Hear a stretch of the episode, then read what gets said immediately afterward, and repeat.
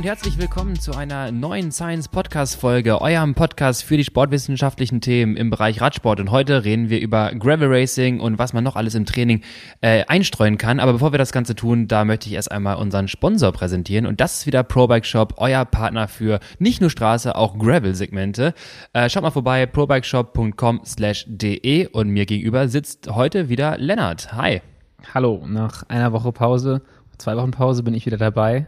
Letzte Woche hast du mich ersetzt durch zwei junge Damen. Den Podcast muss ich auch noch hören. Finde ich eigentlich immer gut, wenn ich nicht dabei bin, weil auch den äh, Podcast mit, mit Robert konnte ich jetzt letztens im Auto nochmal hören. Auch Dachte mal endlich mal selber Ko Podcast so, konsumieren. Ne? Ja, das ist so cooler Podcast. Was mich, so- was mich so ein bisschen irritiert hat, ist manchmal, wenn du dann gesagt hast, Lennart, ich so, oh, ich will den Podcast erwähnen, dann merke ich so, dass es unser Podcast ist, dass es ein bisschen, äh, bisschen lustig ist. Aber nee, muss ich mir noch anhören und bin jetzt wieder dabei. Und äh, ja, Aber selten so eine schöne Eigenwerbung gerade hier so latent gedroppt, wie du gerade sagtest, reingehört und gesagt, guter Podcast. Ja, war, war wirklich, äh, habe ich, hab ich echt gedacht, so gut gemacht. Äh, Lob an, an der Stelle an dich und an Robert. Das, ja, Ähm, ich gebe das an Robert vor allem weiter. genau. Ja, aber freue mich wieder hier zu sein. Und ich denke mal, jetzt kann ich den Interviewer spielen heute, weil du warst unterwegs. Du warst äh, bei einer WM. Und da werde ich dich gleich mal ein bisschen zu ausfragen, was da passiert ist. Kannst du das WM noch ein bisschen mehr betonen? Ich war bei einer WM, Weltmeisterschaft. einer ja. Weltmeisterschaft. Ich habe noch nie in meinem Leben bin ich bei einer Weltmeisterschaft gestartet und ich habe, wie schon vorher angekündigt, das erste Mal seit elf Jahren, glaube ich, war es, äh, wieder ein BDR-Trikot angehabt. Und was was gut? Hat sich das qualitativ genauso gut angefühlt wie ja, 2000? es ist genau das gleiche. Na, es ist ein bisschen, der Stoff ist ein bisschen stretchier geworden. Äh, ich war immer noch, ich war irritiert von den Größen. Ich habe M bestellt, habe XS nachher getragen. So viel Oh. dazu. Ähm, es hat gut gepasst. Auch hat, hat gepasst? Hat gepasst. Okay. Ja, also mein M war sehr viel, viel bestellt. Ähm, nee, es war, war eine tolle, tolle ähm, ja, Erfahrung auch. Die erste Gravel-Weltmeisterschaft, die ausgetragen wurde ähm, in diesem Jahr, organisiert von der UCI. Entsprechend UCI-lastig war das Ganze auch so ein bisschen. Also muss es wirklich hin, Lizenz Ja. hier und einmal Lizenz, alles klar. Was trägst du für ein Trikot? Welche Logos sind wo? Ja, in deutschen Nationalmannschaft. Ja, okay, Ja, das krass. passt. Hm, das haben die echt alles kontrolliert. Ähm, war halt ne, OCI-Reglement, OCI-Regelrennen. Und das hat man dann schon ein bisschen gemerkt. Dafür muss man sagen, zum Teil ähm, kommen wir gleich in die großen Diskussionen, die danach entstanden sind. Ähm, war dann die Strecke, also es war gut drumherum organisiert und ich meine, dass auch ein TV-Coverage da war von, von Ja. davon, war ja schon auch ganz cool. Ähm, wie die Strecke war, da können wir gleich drüber diskutieren, da gab es groß Gesprächsbedarf, aber sonst muss man sagen, hat das Rennen gut funktioniert und die Orga war echt top. Ja. Hast du irgendwann so ein Kammermotorrad gesehen?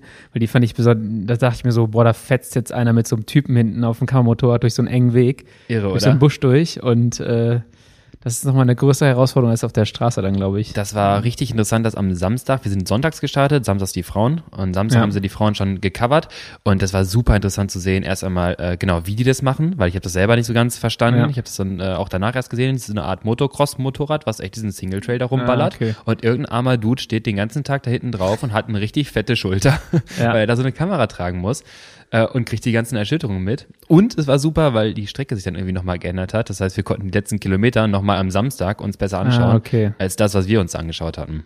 Ja. Ja, das ist auf jeden Fall schon mal nicht schlecht, so ein Recon zu machen von sowas. Vor allem ins Finale, aber da kommen wir wahrscheinlich, kommen wir wahrscheinlich gleich zu. Äh, auch zu, wie du dich gefühlt hast.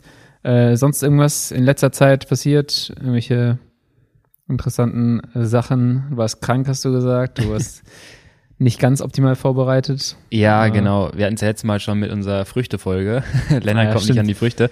Ähm, nee, da war es ja schon so ein bisschen ähnlich. Äh, hatte ich ja auch schon angemerkt. Und es war ja bei dir auch so, ähm, ich meine, Trainingsload hochgefahren, äh, lange Zeit auch hochgefahren, nach einer längeren Pause auch nochmal richtig angezogen. Ähm, ich habe mich gefreut, dreimal 20, 30, 30, äh, gib ihm, ich habe 45, 15er gefahren, ich habe mich richtig top gefühlt.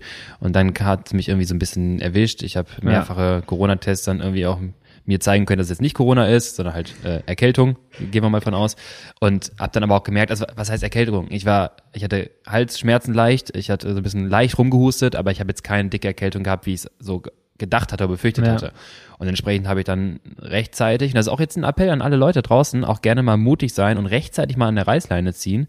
Das funktioniert für dich, das hat für mich noch nie funktioniert. Das ist auch selten der Fall, dass das klappt, aber zieh an der Leine, weil andernfalls gehst du krachen. Und dann habe ich halt gesagt, okay, es ist jetzt anderthalb Wochen vor der Gravel-WM.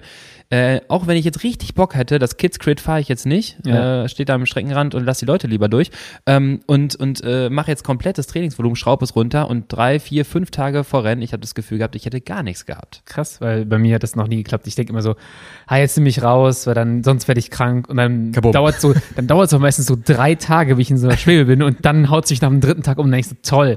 Lass mich doch Hätte, jetzt nicht hätte ich jetzt irgendwie die nächsten, gesammelt. ja, hätte ich die nächsten drei Tage auch noch weiter trainieren können, dann wäre ich auch krank geworden. Aber ich habe doch schon hier, ich habe hab mir doch schon Mühe gegeben, ich habe doch schon rausgenommen und trotzdem erwischt es mich und dann bist du, liegst du wieder zwei Wochen äh, flach und dann kommst du da mit Antiform. Und hast noch diese drei Tage auch noch verschenkt. Hast ne? die, genau, hast die drei Tage auch noch verschenkt. Das, das nervt dann immer richtig. Und dann fängst du nach zwei Wochen wieder an und fühlst dich irgendwie so wie der, wie der erste Mensch und Auf dem denkst Fahrrad. so, ja. Auf Das habe ich, jetzt, hab ich jetzt auch. Äh, ich jetzt Ja. nach, äh, boah, ich habe so ein bisschen Pause gemacht nach dem Kids Crit, bin dann irgendwie fünf, sechs Tage gar nicht gefahren und seitdem zwinge ich mich ab und an mal wieder auf die Rolle drauf.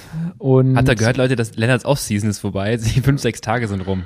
Ja, ich habe dann auch jetzt diese Woche wieder mehr Pause gemacht, aber irgendwie traue ich mich gar nicht so richtig komplett rauszunehmen, fahre immer mal wieder so ein bisschen und fahre eigentlich immer nur so, ich setze mich auf die Rolle oder auf den Smart Trainer, sagt man ja heutzutage, und dann, dann fahre ich so ein bisschen und dann denke ich mir so, oh, ja komm, fährst du doch irgendwie so ein Rennen und da ich ja bei, So da ich ja bei B einkategorisiert bin, ist es halt ganz gut. Mhm. Ähm, aber ich glaube, also mehr als B bin ich auch gerade, bin ich auch gerade gar nicht, weil dann ist das so ein Tempo, wo ich sage, ja, dann setze ich jetzt noch ein bisschen Kalorien um, weil ich glaube, ich fahre jetzt auch tatsächlich mehr mit dem Fokus auf Kalorien. Einfach ähm, und äh, dann fahre ich aber dann mal die Intensität in deinem Rennen noch mit. Und da merke ich so, eigentlich geht's noch, aber irgendwie fühle ich mich auch richtig, richtig schlecht. Ja, und dann äh, ich bin ich immer wieder erstaunt, wie schnell man so abbaut. Man sagt ja so Ja. wie use it or lose it, oder hast du mir mal gesagt, weil vor allem im Bereich äh, VZ Max. Mhm. Deswegen versuche ich noch so ein bisschen die Rennen ab und an zu fahren, um mal so ein bisschen da reinzukommen, um nicht zu viel zu verlieren. Aber ich merke halt schon, dass es halt nicht auf so einer breiten Basis gebaut ist, gefühlt wie, wie im Sommer. Ja, aber wenn ich, ähm, oder wenn es wirklich so wäre, dass du jetzt glaubst, in fünf, sechs Tagen hättest du deine VHC Max verloren, dann wäre ich zum Beispiel ziemlich enttäuscht, dass unser dreivierteljähriges Podcast-Coaching hier an der Stelle Nein, noch nein, nicht so nein, ganz gezündet hat. Nee, so schlimm schon- ist es dann nicht. Ich habe schon, also ich habe ja vor dem Kids Crit, habe ich schon deutlich weniger trainiert. Dann bin ich das Rennen gefahren, da war ich schon nicht, nicht wirklich so auf der Höhe. Ja. Also, ähm, und dann danach nochmal wie fünf Tage am Stück nicht gefahren. Ich müsste jetzt mal nachgucken, aber ich hatte irgendwie der einen Woche dann, keine Ahnung, drei oder vier Trainingsstunden, aber auch viele Ruhetage am Stück. Ja, ja. Und dann jetzt nochmal eine Woche, wo ich wirklich richtig wenig Load hat, hatte. Und verglichen so mit dem, mit der Zeit vorher, wo ich wirklich versucht habe, fünfmal bis sechsmal die Woche auf dem Rad zu sitzen und dann irgendwie zwischen acht und zwölf Stunden zu fahren, Mhm. merke ich halt jetzt schon, das ist schon deutlich was anderes. Und Ja. äh, Es geht, es ist relativ interessant, also das, was du beschreibst, das ist ja wirklich so, dass es relativ schnell quasi sich in eine Richtung shiftet. Ähm, für alle, die jetzt ein bisschen Panik haben, so schnell verliert man dann doch nicht die, die Sauerstoffnahme. Ich weiß nicht, ob ich es hier im Podcast schon mal gesagt hatte, ähm, vielleicht eine der ersten Folgen, Bettlägerigkeitsstudie, haben wir erstmal besprochen. Wenn so Leute komplett so drei Monate im Bett liegen müssen, kriegen die richtig Geld mein- für. Ja. Auf jeden Fall, ne, drei Monate nichts tun, nur Ja. liegen. So, dann reden wir von täglichem Verlust der VHC Max von, ouch, festgehalten, 0,7 Milliliter pro Kilogramm Körpergewicht. Pro Tag. Pro Tag. Ab, ab wann denn? naja, äh, es dauert schon ein bisschen, aber dann, wenn es quasi, also, wenn du es sag mal, nach, so, ich sag mal, so eine Woche oder so, fällt das schon auf jeden Fall an oder nach ein paar Tagen. Aber wir reden davon wirklich, ne, liegen, nichts tun. Du Ja. machst, hast auch eine Sauerstoffaufnahme, wenn du dich bewegst. Also die haben halt permanent fünf Milliliter in Ruhe, die sie umsetzen. Das war's. Ja. Ähm, dann baut was so schnell ab. Also so schnell wirst du jetzt nicht abbauen. Das heißt, in fünf Tagen verlierst du jetzt nicht so viel, aber äh, diese ganzen kleinen Prozesse, enzymatischen Prozesse, vor allem halt Glykolyse, dreht wieder komplett durch, die fährt wieder hoch. Ja. Ähm, du, das ist das, was du gerade auch mir vor ähm, im Off-Podcast erzählt hast. Ich Ja. habe ganz gut Stampf eigentlich drauf, aber irgendwie ist das halt auch wahrscheinlich alles uneffizient. So. Ja. Das, es kostet halt sehr viel. Der Motor, der hat auch Gas, so, du drehst aber halt voll hoch. Das, das hat sich teilweise angefühlt, so, ich dachte so, wie fährt man nochmal Fahrrad? Und es ist, ein Glück ist es nicht so schlimm wie früher, wenn ich vier Wochen Offseason gemacht habe, nach so einer Rundstreckensaison, dann bin ich ja losgefahren und das, dann fahre ich, bin ich anderthalb Stunden gefahren, da war ich völlig leer. Also so schlimm ist es jetzt nicht. Ne? Dieser Hungerast nach, nach 60 Minuten, den habe ich jetzt nicht. Also, und das will ich aber auch vermeiden, weil irgendwie, das ist immer richtig, richtig räudig gewesen. Das ist dann so erst zwei, dreimal fahren und das ging mega schnell wieder weg. Aber dass die ersten Fahrten halt so richtig krass ähm, richtig krass schlecht waren. Da habe ich mich dann mal jetzt gefragt, ähm, woran liegt das? Verkleinern sich die Speicher. Äh, du hast gerade schon gesagt, es wird so ein bisschen uneffizienter mhm. vielleicht. Also verbrauche ich einfach mehr, bin ich uneffizienter. Also was passiert? Wie kann aus jemandem, der normal irgendwie sagt, gesagt hat, ich fahre jetzt irgendwie vier, fünf Stunden, wie kann daraus jemand werden, der nach 60 Minuten da fast im Hungerast hängt? ähm, ja, vor allem halt ist es der Substratstoffwechsel. Also du verbrauchst mehr Kohlenhydrate, ähm, ja. weil, wie gesagt, vor allem die glykolytischen Fasern jetzt wieder primär da sind. Die, also wenn man die trainieren möchte, haben wir ja schon mal darüber gesprochen, dann macht man am besten richtig Knallgas, und dann auch richtig Pause. Ja. Und richtig Pause heißt dann wirklich am besten nichts. Also wenn du Typ 2 Fasern trainieren möchtest, dann sprintest du los und bleibst wieder stehen. Bloß nicht gehen. Ja. Sieht ganz komisch aus nach draußen, wenn du so zur Bahn gehst.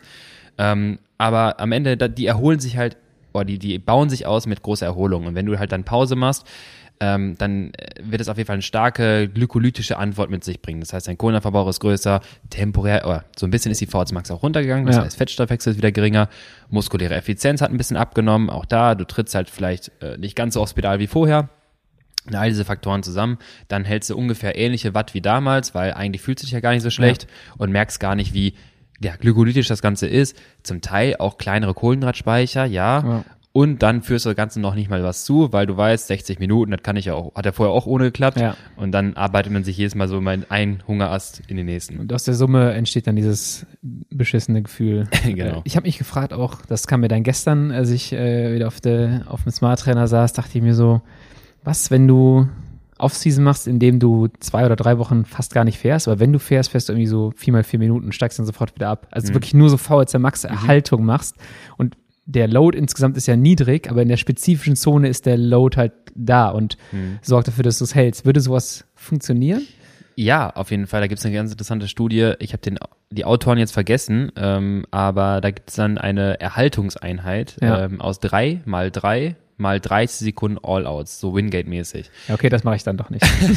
All-Outs ist immer, ja, ja, vor allem 30 Sekunden All-Outs. Mal drei mal drei, also neun. Boah, ich bin gestern im Swift-Rennen am Ende äh, eine Minute 15 Solo-Attacke gefahren und hatte den höchsten Puls im ganzen Jahr über eine Minute. Ich war Aber auch da, ne? Zeigt wieder unglaublich. Da bist du hingekommen, weil du so erholt warst, dass du auch ja. glykolytisch so hinarbeiten kannst. Ja. So, das ist ja zum einen, klingt das ja wieder geil. Für manche Rennen jetzt nicht vorteilhaft, eine Minute 15 Knallgas zu geben. Ja. Das braucht man halt nicht immer, nur halt im Finale des Rennens und dann musst du halt vorher schon noch da sein. Aber zeigt ja, ne, wie, wie, wie stark dein Körper da reagiert. Das war auf jeden Fall sehr unangenehm. Deswegen würde ich von so 30 Sekunden All-Outs jetzt als Erhaltung vielleicht dann, das macht mich mental dann wieder so fertig, ja. dass ich meine mentale Erholung von, die ich eigentlich meistens brauche eine Pause davon. Die, die, die ich kriege ich dann nicht. Und äh, aber ja, das kam mir so ein bisschen Vielleicht. Aber, aber würde es mit vier mal vier Minuten vielleicht auch funktionieren? Müsste man mal anschauen, weil vielleicht schon. Vier mal vier Minuten würde ich sagen, kann sein, dass die Zeit darin nicht ganz reicht. Ähm, es geht da halt bei dreimal dreimal dreißig wirklich um diese neuronale Ansteuerung, um diese Komponente. Ja. Weil auch danach, nach diesem Sprint bist ja alles noch aktiviert und du ja. profitierst davon. Ähm, die, die äh, Einheit, das ist ganz interessant. Ich meine, wahrscheinlich gibt es auch andere Einheiten, aber das haben sie sich halt rausgesucht. Einmal die Woche gefahren ja. erhält halt das komplette Leistungspotenzial in drei Wochen. So. Komplett. Also Auf du, alle Parameter. Die bezogen. haben keinen signifikanten Einbruch der Leistung gehabt.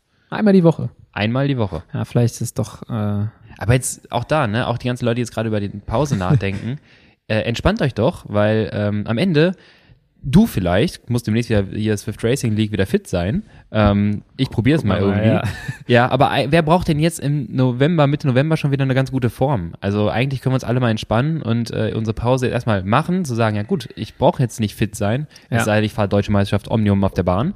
Ähm, und dann sehen wir weiter.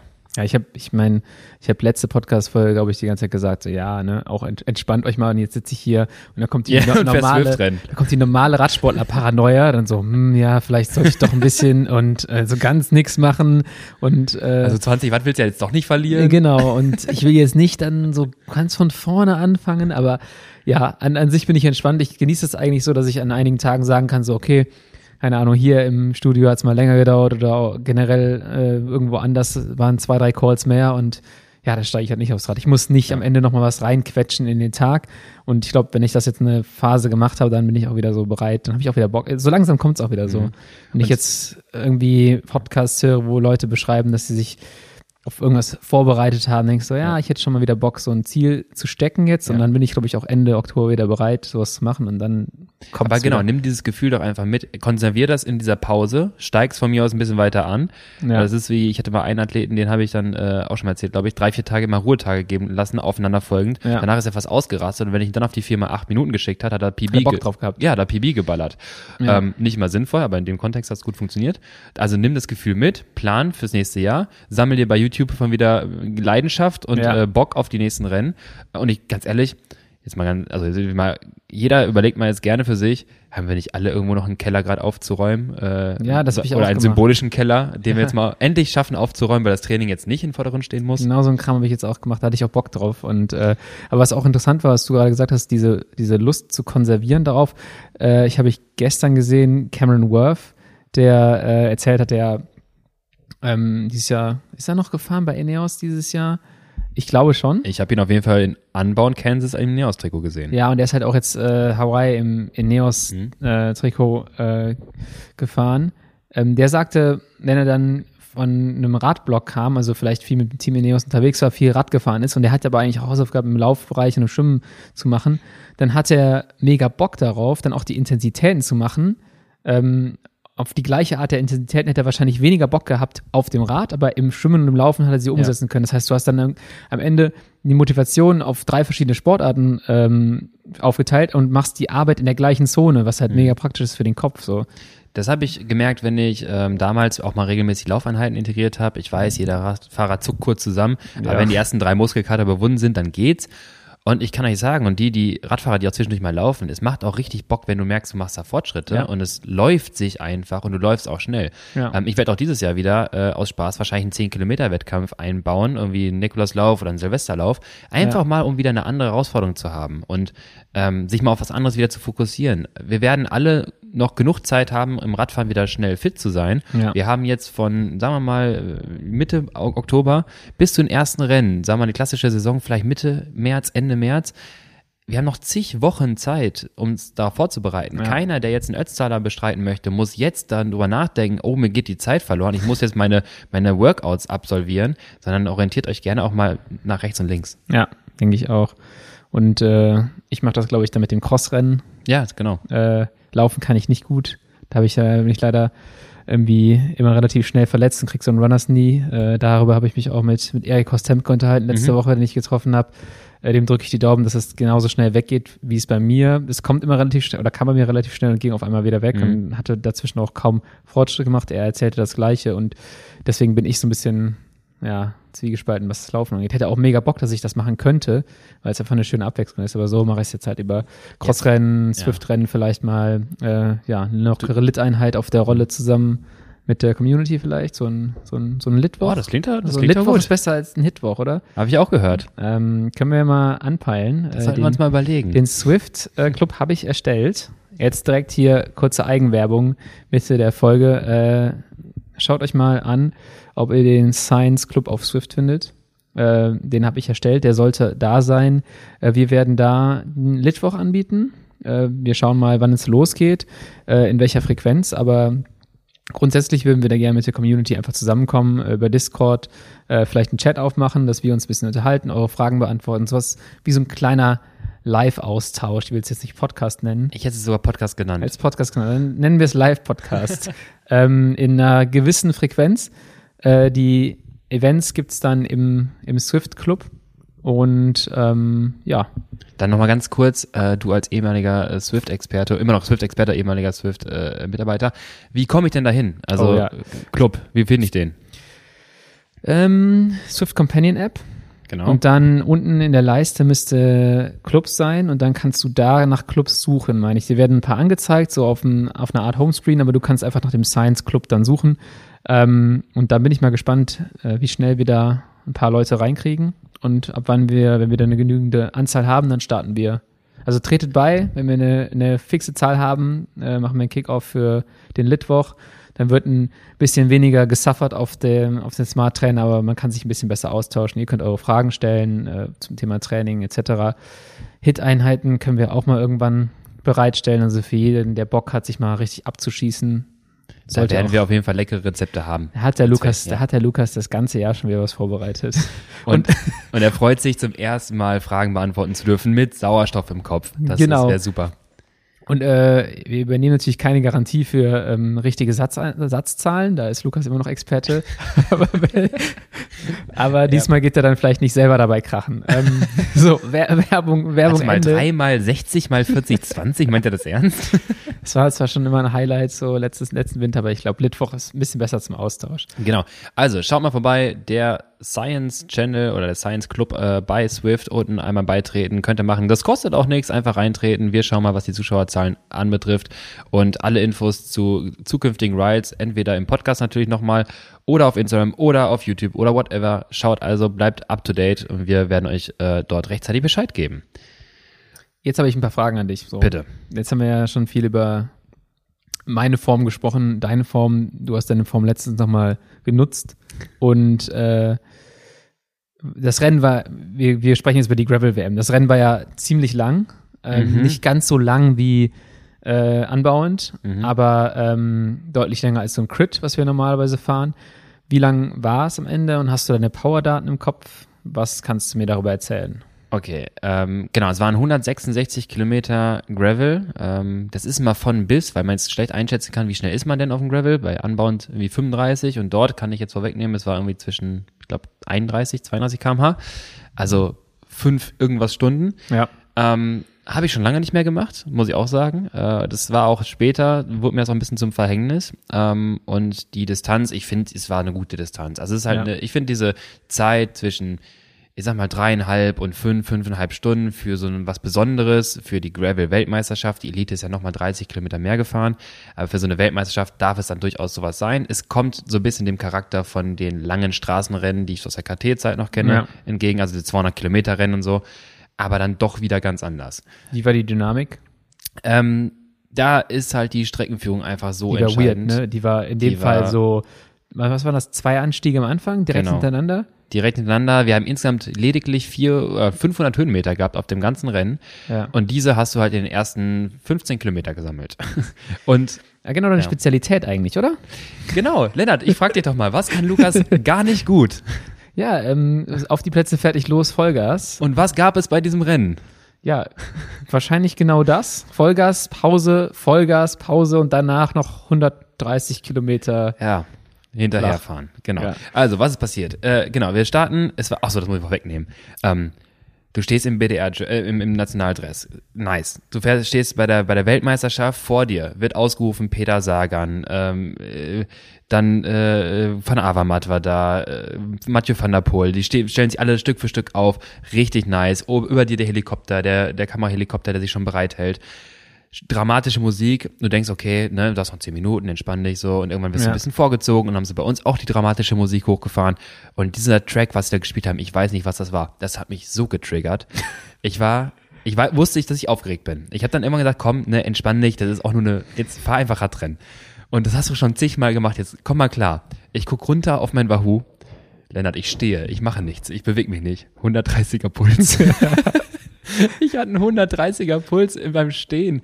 Das habe ich früher noch gehabt in der U19, wenn ich, äh, wenn ich äh, den Geruch von Sixtus Warm-Up-Öl in der Nase hatte als Junior und ich wusste, die sind 20 ja. Belgier, die mich, jetzt auseinander, die mich jetzt auseinandernehmen werden. Sixtus, 9 Grad, leichter Nieselregen und so ein bisschen riesiger Furz hier Köln, Schuld, Köln Schuld frechen genau. und ich denke mir so, scheiße, die haben schon alle 10 Renntage und ich bin nicht gut vorbereitet, jetzt gleich bin ich abgehängt. Ah, ja, genau, also so, das in dem Vibe war ich gerade und dachte mir so, ja komm, jetzt komm mal wieder klar, hat dann auch irgendwann so weit geklappt, so.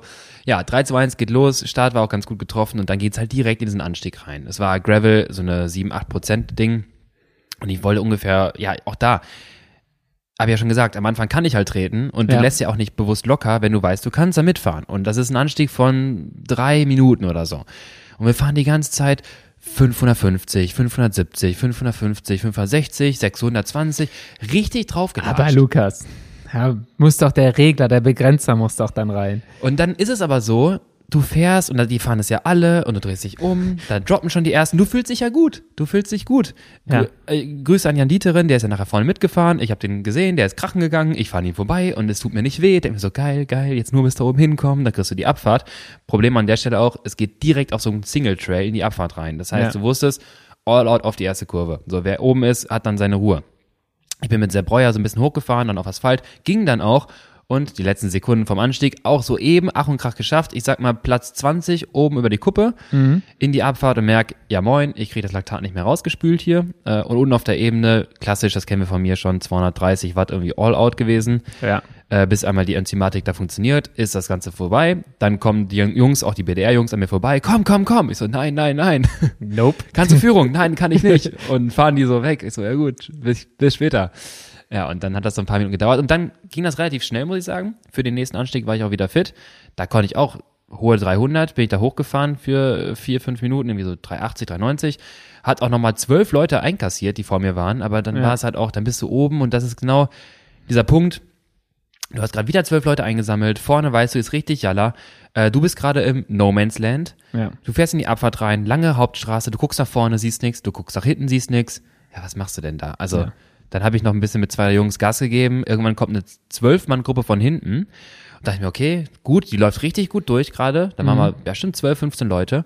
Vorne, das war noch nicht ganz weg. Und wir sind bei Kilometer, ich sag jetzt mal 15, 16, bei 166. Man kann ja so ein bisschen überlegen. Hoffen auch, dass die hier vorne nicht Genau, die jetzt werden, da voll durchziehen werden. weil ja. juckt die ja nicht, ob die Anführungsstrichen Loser äh, von hinten wieder rankommen. Mhm. Und dann habe ich ganz Zeit gedacht, okay, wir haben noch eine Chance, lass das hier am Laufen halten.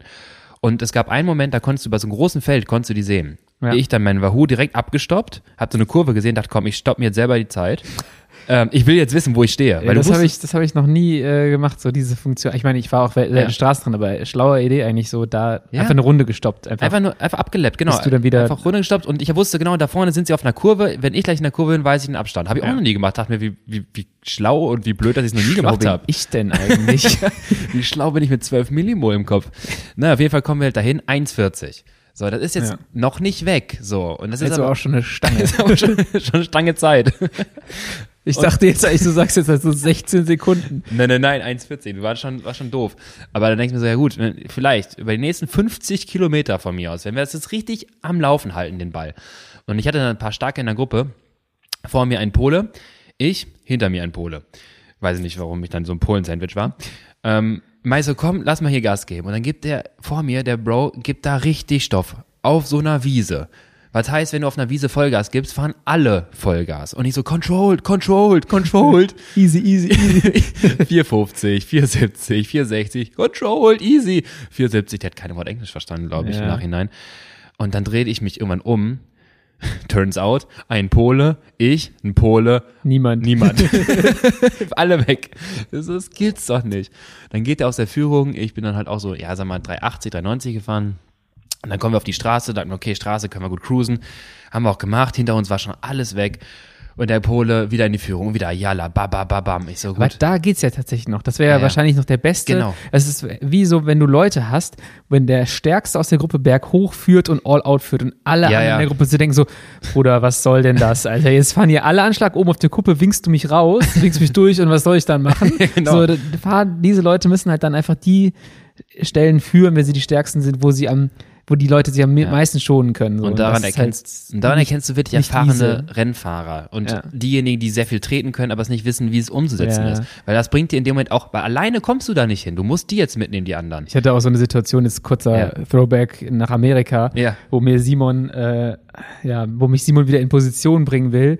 Gerade dran an der Reihe vorbei, an dem einen Stück auf dem Kurs, wo es so berghoch geht und ich die ganze Zeit nur brülle, easy, Junge, easy, weil in dem Moment hat er mich so abgeschossen dann, ich bin dann, hab dann doch versucht mitzufahren, ähm, dass ich danach die letzten zwei Runden, dann, dann hing ich auch schon Laktat. Also da muss, das muss man echt schlau machen. Auch als, als Helfer oder als Anfahrer oder Teamkollege, da muss man wirklich mit Kopf Große Kunst von Anfahrern. aber da musst du halt auch mal schwach gewesen sein, finde ich immer. Das ist jetzt ein ja. völliger Exkurs, aber wenn du mal schwach bist und weißt, wann hast du am meisten gelitten oder wo leidest du und so jemand, der so stark ist wie der Simon, der hat selten ist der ein Problem und deswegen hat er gar nicht so die die Möglichkeit, das da sich da reinzuversetzen, glaube ich. Ja.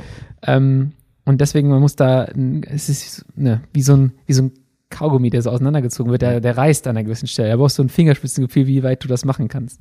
ja, genau das. Das ist halt dann scheiße, wenn du so Leute Leute in der Gruppe hast. Leuchten war ganz gut auf jeden Fall beschrieben Ja. gerade. ähm, es war dann auf der auf so einer Asphaltstück, dann auf so einem Radweg, links-rechts-Kombi und ich habe auch das angewandt, was wir jetzt in diesen ganzen Crit-Racing-Folgen schon gesprochen haben.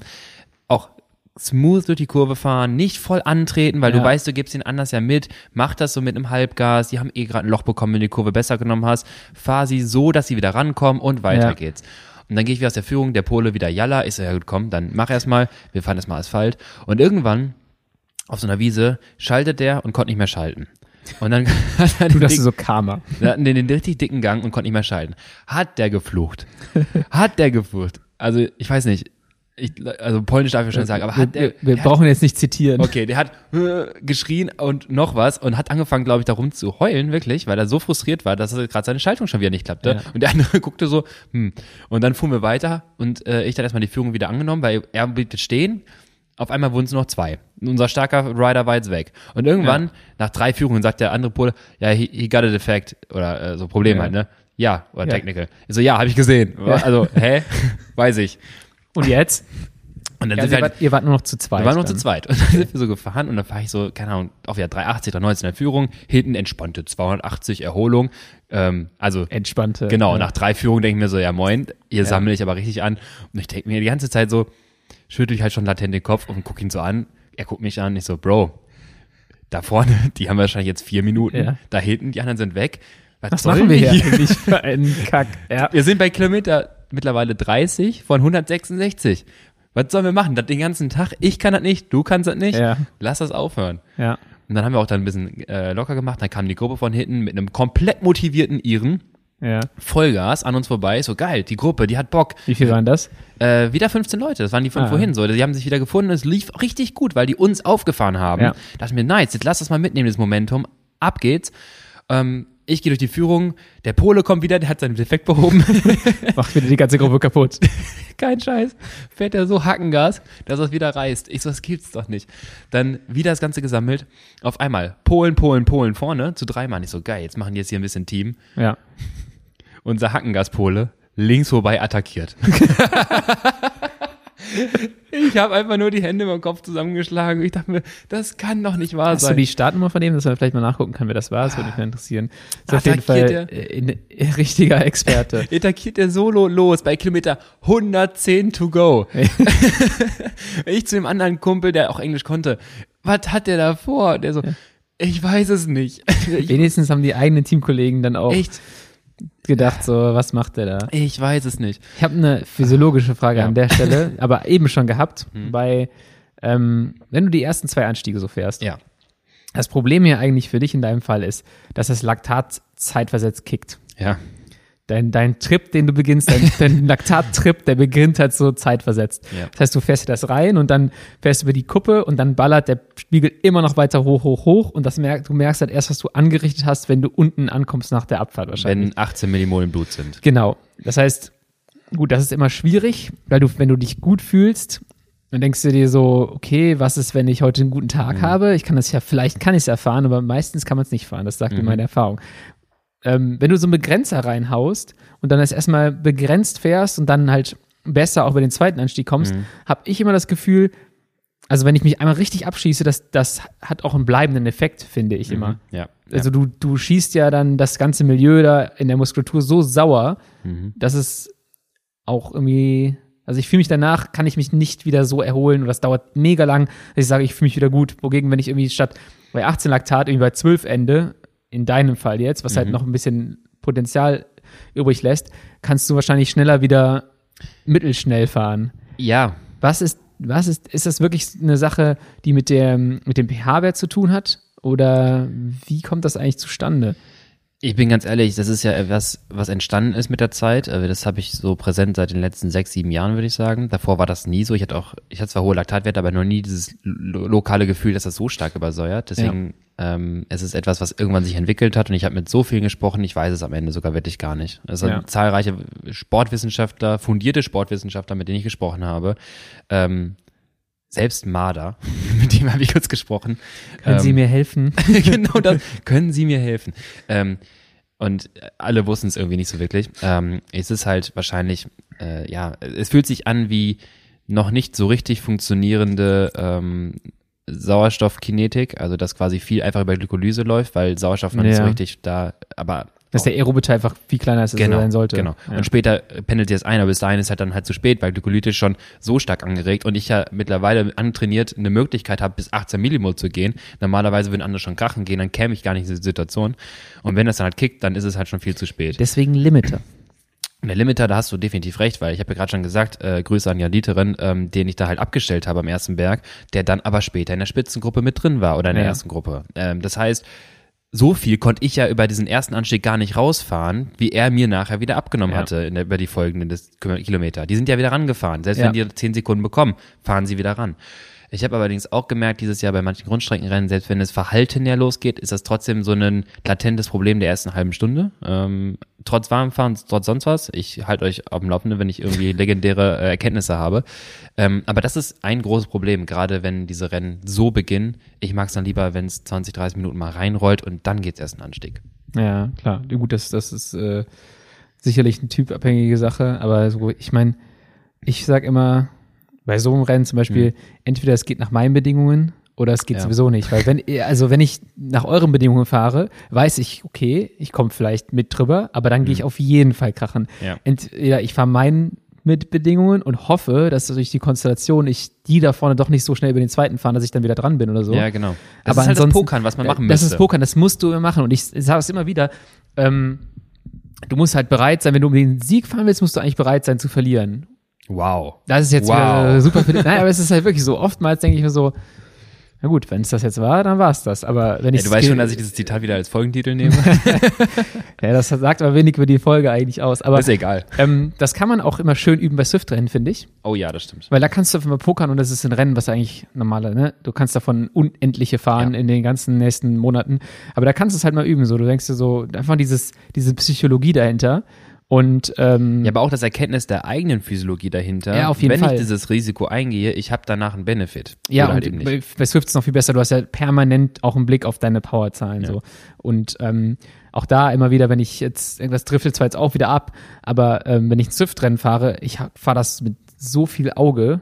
Also wirklich, ich, ich feintariere an einem Anstieg, wenn fährt irgendwie Volcano klein am Ende sechs bis acht Minuten, dann weiß ich, okay, ich fahre jetzt nicht mehr als 380. Entweder das reicht oder, oder Mhm. ich kann halt heute nicht gewinnen. Das reicht halt nicht. Aber wenn ich jetzt irgendwie mal 460 mitfahre für 20 Sekunden, dann weiß ich, ich schieße mich dermaßen ins Laktat, dass ich mich davon definitiv nicht mehr erholen werde und dann kann ich definitiv nicht gewinnen. Mhm. Das heißt, entweder die fahren dann weg, also da musst du halt immer ein Auge drauf haben und das ist so, ja, ich weiß nicht, im, im Rundstreckenrennen fahre ich tatsächlich auch teilweise so. Mhm. Ich meine, da gibt es relativ wenige Anlässe, wo du so viel drauf gucken kannst, aber Du kannst halt dort durch deine Fahrweise und deine Technik noch ein bisschen mehr optimieren, das kompensieren, wenn du Genau, halt ja. sparen musst. Aber in so einem Fall wie einer- bei einer Gravel-WM jetzt würde ich halt sagen, da wäre wär ich halt krass mit dem Auge auf, auf meine Wattzahlen gefahren, weil ich weiß, was ich irgendwie über die verschiedenen Bereiche fahren kann. Und entweder es reicht oder Das reicht halt nicht. Ja, genau, aber wenn, selbst wenn ich damit drüber komme, weiß ich, was das für Folgen hat. Ja. Und ich habe ja genau die gleiche Problematik wie du. Ich kann viel Laktat produzieren. Ich kann mich dann über den ersten, selbst bei rund um Düren, meinen absoluten Hassrennen, komme ich immer noch bei Schmidt oben über die Kuppe. Aber ich weiß halt genau, mir knallt's unten vor Vossenag dann dermaßen das Laktat rein, dass ich meinen eigenen Namen nicht mehr schreiben kann.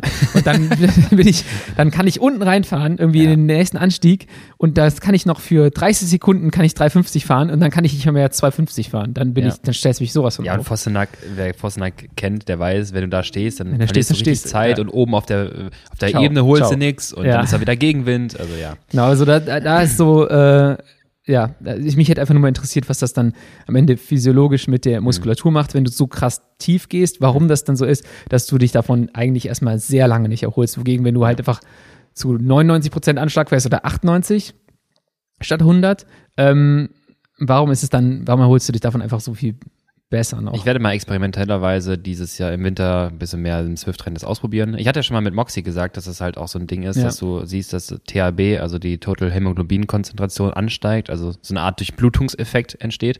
Und gerade in der ersten halben Stunde, selbst wenn ich es mit eben Steady State alles halte, trotzdem die Prozentsättigung sehr, sehr stark ähm, runtergeht, was Ja. dann ein Indikator dafür ist, dass starke glykolytische Aktivierung, also sag mal, alles Sauerstoff, was rankommt, wird direkt auch weggezogen. Vielleicht ist es auch eine Art Uneffizienz auf der ersten halben Stunde, ähm, was auch eigentlich physiologisch nicht ganz logisch wäre, weil die Systeme schon so funktionieren würden, aber irgendwas ist da. Vor allem hast du dich auch warm gefahren. Aber das Ja. ist das Gleiche, was ich, wo ich halt sage, im, im, wir haben ja gerade nochmal über Effizienz im Crit-Fahren gesprochen, Ja. wo ich immer brülle nach der Kurve, Easy, weniger easy. Antritt. Ja. Ja. Diese Spikes, die du so setzt, das ist halt jedes Mal ja ultra glykolytisch und in Summe macht dich das halt irgendwie dermaßen kaputt dann und äh, ja, Ja, der, der, talentierte Glykolyter, der kriegt das halt nicht so richtig gepackt, so, weil das weil er das nicht merkt, dass es weh tut. man muss vernünftig sein, auch, Genau. auch bei sowas. Also man muss halt wirklich da super bewusst Wettkämpfe bestreiten. Und ich hab, mir hat das wie, voll viel gebracht, bei so Swift-Rennen wirklich so viel Daten zu haben und dann wirklich zu sehen, okay, wenn ich jetzt bei der Swift Racing League, wenn ich da sage, ich fahre mit, wenn die da, keine Ahnung, irgendwo rüber scheppern, dann bin ich definitiv abgehängt. Und wenn ich ein bisschen poker, dann, dann dieses, dieses, diese, wie, wie beschreibe ich es am besten so, wenn ich, Du hast es ganz gut eigentlich gesagt, du musst bereit sein zu verlieren und du musst eigentlich dein eigenes Rennen halt fahren, wenn du weißt, Du musst wissen, was du kannst Genau. auch. Also das ist das Allerwichtigste. Du, du, also die Leute, die vor allem bei Swift-Rennen vorne reinfahren, die müssen Mhm. genau wissen, was kann ich über eine Minute fahren, was kann ich über 30 Sekunden, über zwei Minuten. Das musst du halt wissen. Sonst machst du den Lukas von der Gravel WM und sagst so, ich fahre nach Gefühl, heute geht. Aber danach geht halt dann nicht mehr. Mhm. Oh, nach, doch nach nicht. drei Minuten, genau. Du kannst nicht so viel, du kannst in einem Rennen eigentlich nicht über deine Verhältnisse leben, wenn du nicht die Möglichkeit hast, danach nochmal dich zu erholen. Und da hast du halt einfach nicht die Möglichkeit. Das gehabt. ist, genau, das ist der Trade-off, den ich halt versucht habe, dadurch auch da bewusst gepokert. Ich meine, ich hätte das nie gemacht, wenn ich wüsste, da geht's oben gerade weiter. Klar. Ja. Dann weiß ich sowieso, ja, moin, das wird nix. Aber wenn du halt so eine zwei Minuten Roll Rolling-Abfahrt hast, weil du weißt, wir machen jetzt mal nur Serpentin hier und Ja. hier kann eh keiner treten, dann war das halt dieses Risiko, okay, vielleicht schaffe ich es da, das abzubauen. das ist- Turns out. Das ist aber, das ist so zwei Minuten ist genau die gleiche, der gleiche Abstand zwischen Schmidt in Düren, bei Rund um Düren, Ja. Schmidt und sind eine Minute Ja. 46. Das habe ich irgendwann mal gestoppt. Oder rausgeschnitten. Vor allem, wenn ich du vorher, ich sag mal, sieben Minuten All-Out fährst und du glaubst dann in 1 Minute 46 ist alles wieder weg. Genau. Und das Allerschlimmste ist, in Rund, äh, Rund um Düren ist der letzte Teil, der steilste Teil, wo du nochmal richtig drüber drücken musst. Dann kipp, fährst du rechts Mhm. ab und kippst zu tot in die Abfahrt rein. und das ist einfach die, die Zeit, du produzierst ja eigentlich von der Spitze noch bis in die Hälfte der Abfahrt, steigt dein Laktatwert ja erstmal noch. So, und da, da ist mir dann erstmal klar geworden, okay, für meinen Fahrertyp und sowas ist das eigentlich so die worst, die Worst-Case-Kombination Schmidt und Vosnack, was das Rennen für mich schwieriger macht, irgendwie jemals im Feld zu beenden. Ja. Also da, das, mein Fahrertyp passt einfach nicht wirklich gut zu dieser Kombination. Da müsste halt schon richtig easy gefahren werden bei einem Anstieg in Schmidt, Ja. dass ich da mit niedrigem Laktatspiegel rauskomme, der nicht so krass hoch ist, dass ich mich bis Vosnack wiederholen kann. Und, aber wir driften, ich, ich leite Wie kommen wir jetzt von Vossenack zu Vicenza? ist ja ein Level, ne? Also zurück zu, nach äh, Vincenza. genau. Zwischen Vicenza und Cittadella. Du hast dann wieder eine Gruppe gefunden mit, ähm, mit ein paar Polen, mit einem Iren und der Pole hat sich gedacht, das ist mir zu langsam hier und hat euch attackiert. ja. Und dann fahre ich äh, weiter und es, auf einmal kommt Marcel Peschkes von hinten. Oh, auch ein guter Diesel. Auch ein richtig guter Diesel. Äh, der hatte nämlich direkt am Start irgendwie Probleme mit seinem Sattel, hat er mir irgendwie erzählt. Und Marcel wollte wissen, wie weit ist nach vorne? Und ich dachte mir so, puh, ich weiß nicht, irgendwas um die vier bis fünf Minuten. Well. Gut, ja dann, kommst du mit? Sollen wir es versuchen? Ich so, oh, ja gut, komm. Weil ich hatte in dem Moment auch wieder richtig gute Beine und die Gruppe lief ja gar nicht. Marcel fährt los, der attackiert nicht, der fährt einfach. Ja. Der Pole wurde dann auch einfach, sein, der Abstand vom Polen, der war die ganze Zeit so, Ach, der war noch vorne der war raus. noch vorne, aber wirklich Okay. auch so, er wirklich sieben Sekunden. wirklich sieben Sekunden gehalten, Ja. eisern. 100 vor Ziel. Ne, oder 70 vor Ziel. Und Marcel fährt los, ich hinter ihm und damit habe ich die Hölle eingeläutet. Weil Marcel, der stellt einfach den Tacho auf 400 und fährt. Ja. Und fährt los. Und auf Gravel hast du halt nicht so viel Windschatten und da hat der mir einen mitgegeben. Da bin ich jetzt seit 300, 320, 300 gefahren. Das ging so für eine lange Zeit und ich habe einfach gemerkt, ey, mit der Vorbelastung gerade, mit meinem, mit meiner Shape gerade hier, ich krieg das gar nicht so lange gehalten. Und dann haben wir das bestimmt 15 Kilometer gemacht. Er ruft zwischendurch, kannst du Führung fahren? Ich so, nee, Nee. kann ich wart, nicht. wart ihr zu zweit oder habt ihr die ganze Gruppe dann Ähm, gehabt? er ist losgefahren, wir waren zu zweit. Der andere Pole, der kam mit und Ja. wir haben zwischendurch halt Leute eingesammelt, die von vorne kamen, die auch sich hinten reingegangen haben. Ja. Und keiner, keiner konnte eine Führung fahren. Und er ist einfach nur von vorne losgefahren und guckt, wie weit er kommt. Ja. Weil der wusste auch, der hat nichts zu verlieren. Entweder jetzt passiert irgendwas oder halt nicht. Und dann hat er auf so einem Deich, auf so einen längeren, hat er so Stoff gegeben und irgendwann merke ich so, ey moin, ich will das hier, aber ich schaffe das einfach nicht. Ich, ich mache mir jetzt komplette Rennen kaputt. Wir sind Ja. erst bei Kilometer 70 von 166. Und du hast schon so und so viel Gramm Kohlenhydrate durchgejagt genau. und die musst du erstmal wieder zuführen. Wahrscheinlich hast du auch nicht den Fokus aufs, aufs was Essen gehabt bei Ja. der ganzen The Thematik, die da. Ich trage hier meinen mein Trinkrucksack voller Race Carb, den schleppe ich nur von A nach B. Mehr mache ich damit gerade nicht. Ja. Ähm, und es rollt gar nicht gut äh, und er fährt halt immer weiter und du merkst halt sukzessive Laktat steigert immer weiter, immer weiter, reicht sich an und irgendwann meinte ich zu den anderen, yo Bro, viel Erfolg, ich bin raus.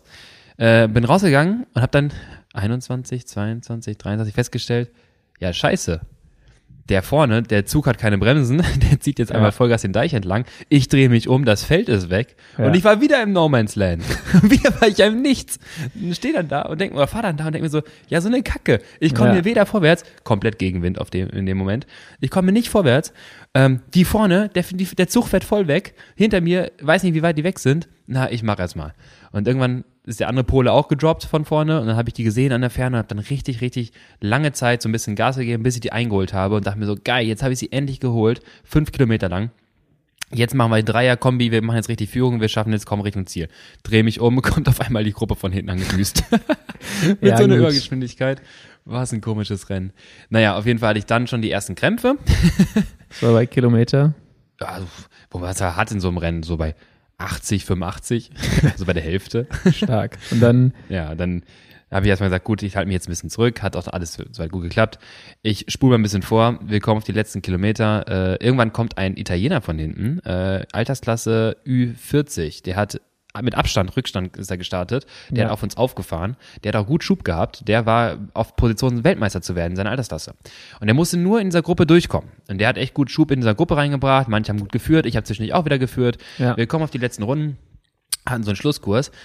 da habe ich dich gesehen, glaube ich, Hast du mich im gesehen? Fernsehen. Ja, das kann sein. Ich habe mich nämlich, ich weiß nicht, ob ich jetzt die Geschichte spoiler, aber ich habe die den Zieleinlauf der Elite gesehen Ja. und habe gesehen, wie Jennifer Mersch Weltmeister geworden ist.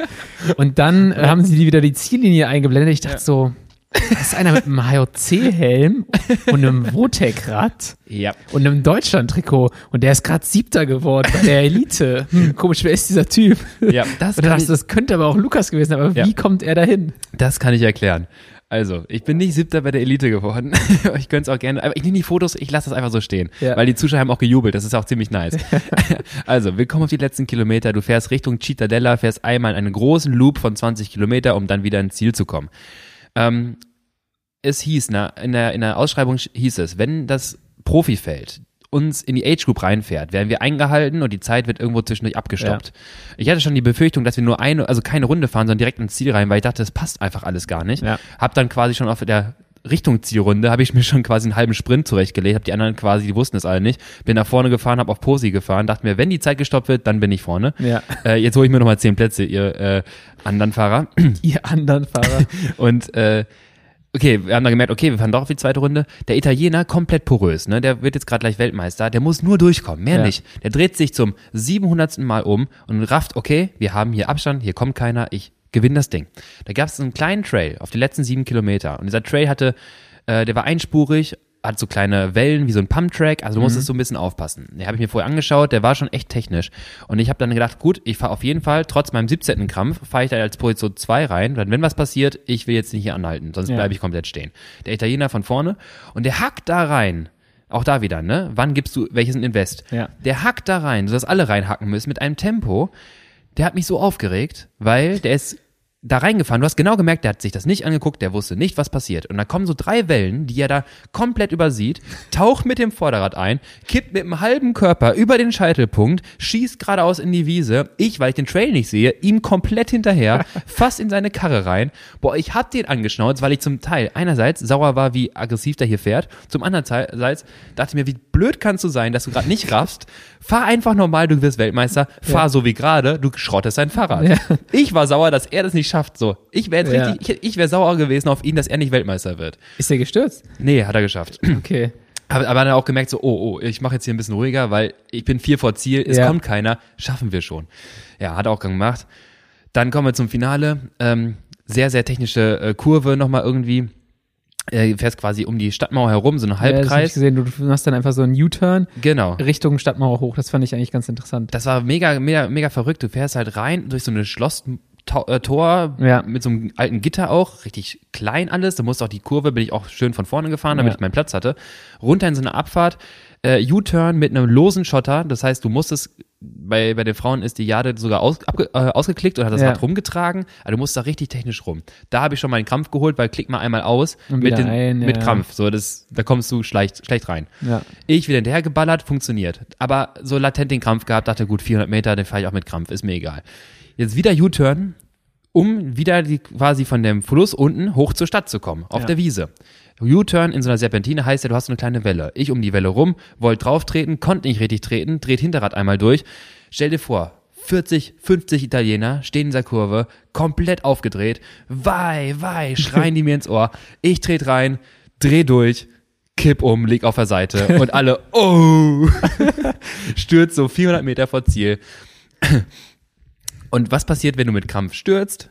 Genau, der Krampf kickt erst recht. Ja. Dann liegst du da und ich werde dann von zwei Italienern aufgehoben. Nein.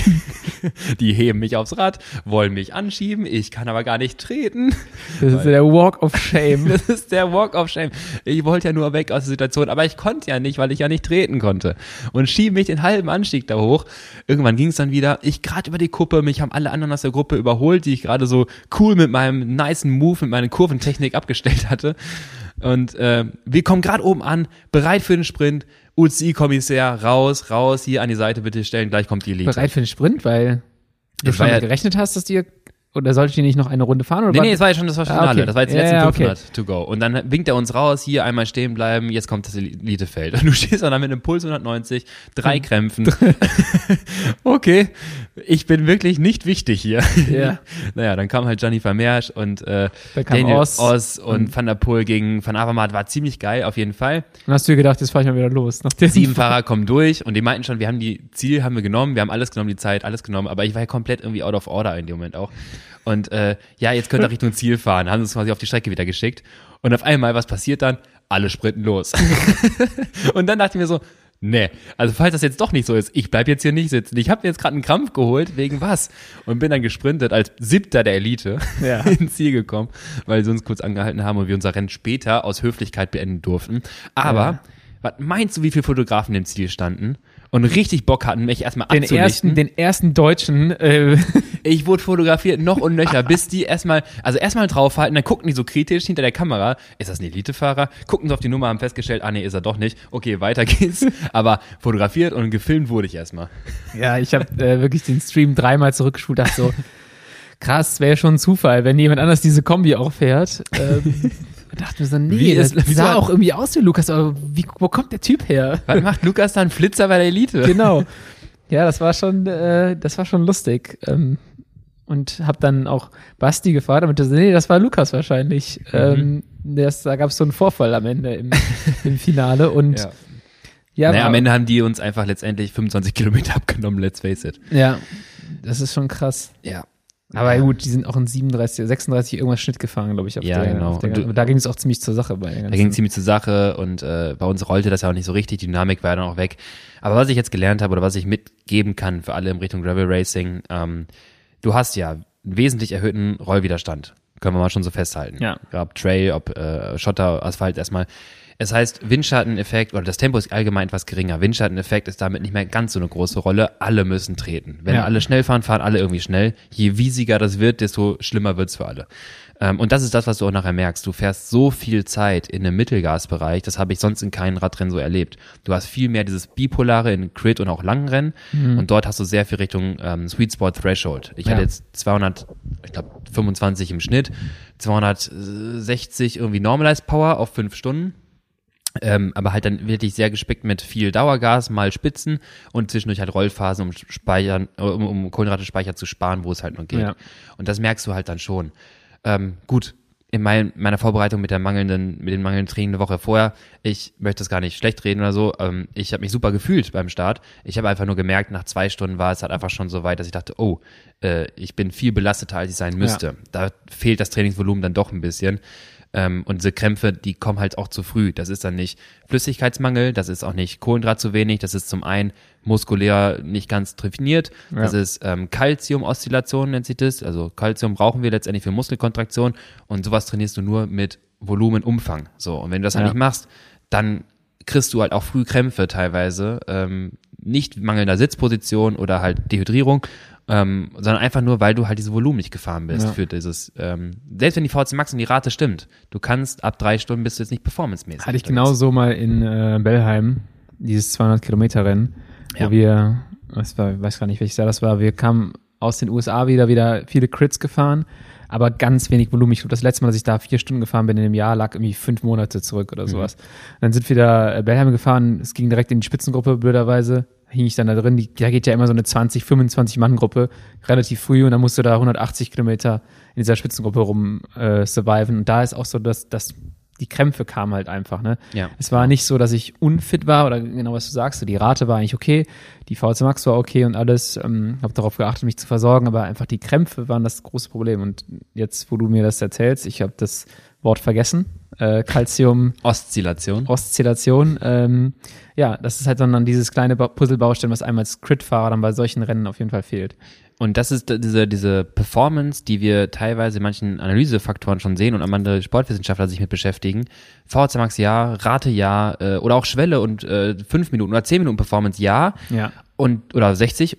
Und das Ganze jetzt aber nochmal nach 4000 Kilojoule. Ne? Genau. Also dieses Finale der Tour de France Etappe ist ein anderes als einen isolierten Col d'Iseran oder Alpe d'Huez. So. Es gibt so viele, oder es gibt einige Trainer, die halt diese Tests nach 2000 und nach 2500 Kilojoule machen. Genau. Ich habe da was gelesen, äh, ich glaube über amerikanischen Fahrer, der dann von Axion damals zu MMC, glaube ich, gewechselt ist. Da haben sie gesagt, okay, er war für in den Augen seines Trainers ready, als er seine, als er eine gewisse 20 Minuten Leistung auch nach zweieinhalbtausend Kilojoule abrufen konnte. Dann war das so, okay, jetzt kommt er in die Bereiche, die er braucht, um in der, in der World Tour dann auch zu überleben. Ja, spannend, ne? Also sehr pragmatische Orientierung, Ja.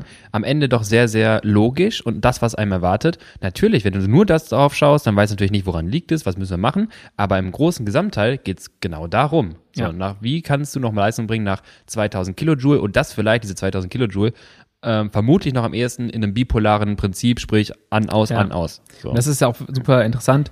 Ich bekomme es bei Baller relativ gut mit, der jetzt dieses Jahr seine absoluten oder noch seine relativen Wattzahlen, seine Peakwerte deutlich verbessert hat ähm, und auch meiner Meinung nach eine, eine gute Saison hatte fürs erste Jahr. Aber du merkst halt bei anderen Fahrern, die fahren das halt, das sagt er auch selber, die fahren das nach vier Stunden einfach egal was, die fahren immer fünf Minuten, 500 irgendwas. Ne? Das ist denen nicht egal, aber das, ne, da es verlieren die funktioniert recht. immer. Genau, es funktioniert immer irgendwo in diesem, diesem Bereich plus minus so und so viel Prozent. Und ähm, das merkt er jetzt als Neo, dass es, dass er das ab und an kann, an guten Tagen auch, und das ist aber, das ist, dass die, dass der nächste Schritt für ihn ist, das auch so hinzukriegen, dass es immer geht. Und ähm, deswegen ist das auch oft so ein bisschen, die Leute gucken sich an, was fährt ein Profi hier bei, bei dem und dem Rennen und was fahre ich und dann vergleichen die irgendwie fünf Minuten Werte, zehn Minuten Werte, sagen, oh, ich bin gar nicht so weit weg. Und so, und dann merkst du aber erst, je mehr du dich damit beschäftigst, du kannst das nicht vergleichen, weil das einfach ne, die sind, die müssen das vielleicht fünf, sechs Mal fahren auf dem Niveau oder nach so und so viel Kilojoule. Genau. Und das heißt, äh, isoliert das zu betrachten, ist halt super, ja. Es ist eine un unseriös. Ja, aber es ist eine Grundvoraussetzung schon, klar. Ähm, aber es ist nicht das Gleiche und man sollte dieses Komplexe im Hinterkopf bewahren. Ähm, das ist genau das Problem, wenn du halt talentierte Fahrer ranziehst aus einem, aus einem Rampentest oder einer VHC Max abgeleitet. Natürlich haben die die Ra- Voraussetzungen. Die sind aber keine fertigen, guten Radfahrer. Ja. Noch nicht. Können sie Ja, werden, genau. aber sind sie noch nicht. So, und ich meine, ich disqualifiziere mich schon mal durch meine absoluten, meine, meine, überhaupt meine Peaks. Und dann hast du den nächsten, der wirklich talentiert ist, einen Baller, der auch da reinwachsen wird, der jetzt in den ersten Jahren schon richtig gute Peaks erreicht, sogar äh, sehr hoch im, im Teamvergleich. Aber halt noch jetzt der nächste Schritt als Athlet ist dann auch, ähm, das so hinzukriegen, dass es einfach immer abzurufen ist. Genau. Und nach einer gewissen, und das ist halt super interessant, auch diese ganze Entwicklung mitzugehen und mitzusehen. Ähm, ja, jetzt sind wir wieder völlig abgedriftet. Nee, das finde ich super, aber es ist ja auch zusammengefasst ziemlich das, was es so ein bisschen auch ausmacht am Ende. Ja. Das Racing, das Gravel Racing, das Straßenracing, Crit Racing und so weiter, dass man diese Gesamtperformance immer mit einbezieht. Und Performance, das ist das, was wir betiteln nachher als ähm, als komplexe Leistung innerhalb einer, nicht Leistung, aber komplexen, komplexen Parameter von, von erfolgreichem Radfahren. Ja. Das ist dann Performance. Ähm, eine Schwellenleistung, das ist ein Teil der Schön Performance. gut. Kann, kann alles und nichts sein. Genau, das ist eine gute Voraussetzung. Und dann geht's halt darum, wie geht's weiter. Ähm, bevor wir aber in den Bereich weiter reindriften, habe ich nämlich noch zwei äh, O-Tons, die ich einspielen möchte. Und zwar, äh, wir haben in der letzten Folge, habe ich mich ja mit Svenja und Finja unterhalten. Svenja, die dann gestartet ist bei der Elite, Frauenelite ähm, am Samstag und Finja, die auch am Samstag in der Age-Group-Klasse ja. gestartet ist. Wir wollen einmal reinhören, was sie denn zu ihren Rennen einmal sagen.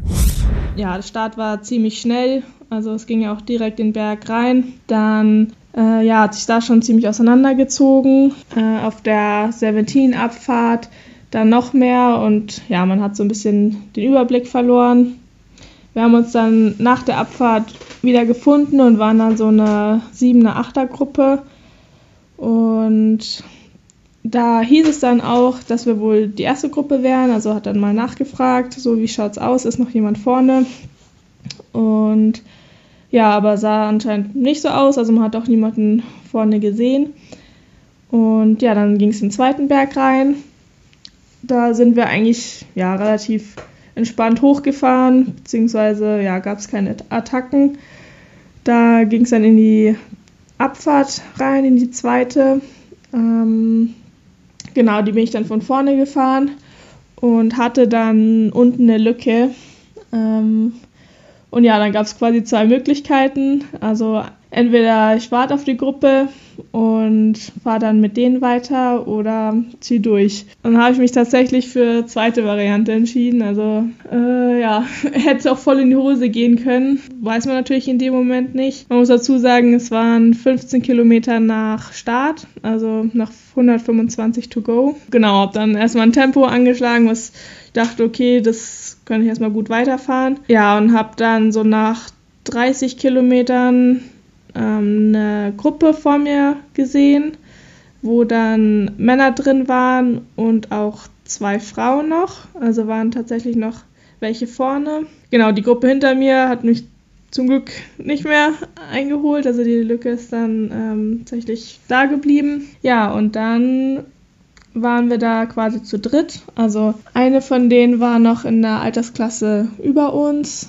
und die andere eben in meiner. Dann ja, sind wir erstmal vorne weiter Führung gefahren und ja, wollte dann natürlich auch mal durchwechseln. Ja, das wollten die anderen zwei aber irgendwie nicht. Ähm, die hatten dann einen anderen Plan und fanden es ganz gut an meinem Hinterrad anscheinend. Ähm, ja, sind auf jeden Fall nicht wirklich Führung gefahren, also wenn dann nur so durchgerollt. Das Tempo ist dann jedes Mal so um 4, 5 km/h runtergedroppt was dann auf die Dauer echt nervig war. Ähm, da sind dann auch mal nicht so nette Worte gefallen. Ich habe dann auch gesagt, ey, jetzt reicht's. Dann habe ich mich wieder nach vorne gesetzt und bin dann quasi, ja, im Prinzip das ganze Rennen von vorne gefahren, beziehungsweise auf jeden Fall die letzten ähm, 30 Kilometer.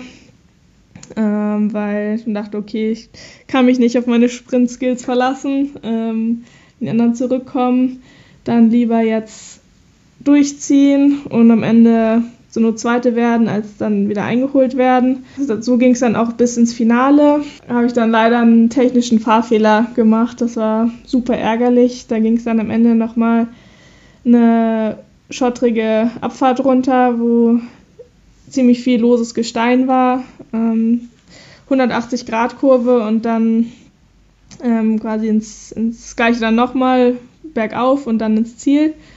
Ähm, und auf der Abfahrt runter na, bin ich ein bisschen viel Schwung gekommen, bin dann im Prinzip erstmal geradeaus gefahren und musste dann halt ausklicken, ähm, mein Rad ein bisschen umtragen und äh, wieder weiterfahren und dann war einfach die Lücke zu groß. Ähm, hab dann die andere leider nicht mehr einholen können. Dann am Ende Zweite geworden. Ja, also im Ziel habe ich mich erstmal total geärgert, dass es dann nur der zweite Platz war, zwei von zwei. Im Nachhinein denke ich, kann ich wirklich zufrieden sein mit dem Ergebnis. Also hätte es mir vorher auch nicht gedacht, dass das ähm, ja so weit kommt. Auch nochmal ganz großes Danke an dich, Lukas, für die Vorbereitung. Ähm, es hat wirklich sehr, sehr geholfen. Hat den, den Dauergasmodus an und ja, hat es am Ende sich auf jeden Fall ausgezahlt. Ähm, ja, ich bin mal gespannt, was da die nächsten Jahre noch kommt in dem Sport. War auf jeden Fall ein mega Event. Ja, ich denke mal, können alle da noch